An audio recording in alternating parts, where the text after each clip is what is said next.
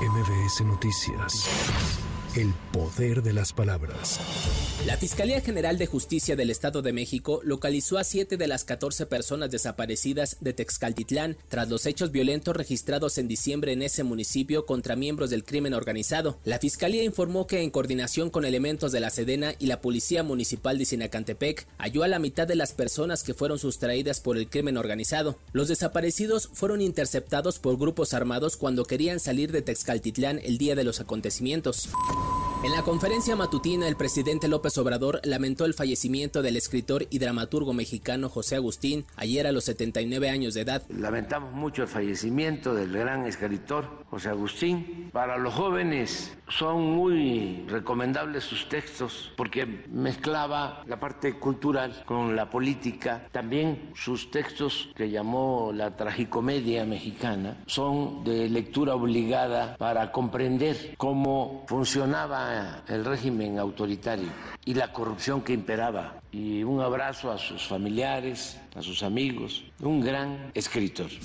Además, el director de Conagua, Germán Martínez Santoyo, informó que el gobierno federal contempla un presupuesto de poco más de 96 millones de pesos para proyectos hídricos en el país, en beneficio de más de 22 millones de personas, tanto para agua potable como para uso agrícola. La suma de estos uh, proyectos hídricos prioritarios van a tener una inversión total de 96 mil millones de pesos. Beneficiarán a 22.2 millones de habitantes, entre los cuales 9.6 millones son eh, beneficiarios de agua potable y 55.566 usuarios agrícolas. 151.000 hectáreas se van a incorporar al riego en estos proyectos prioritarios.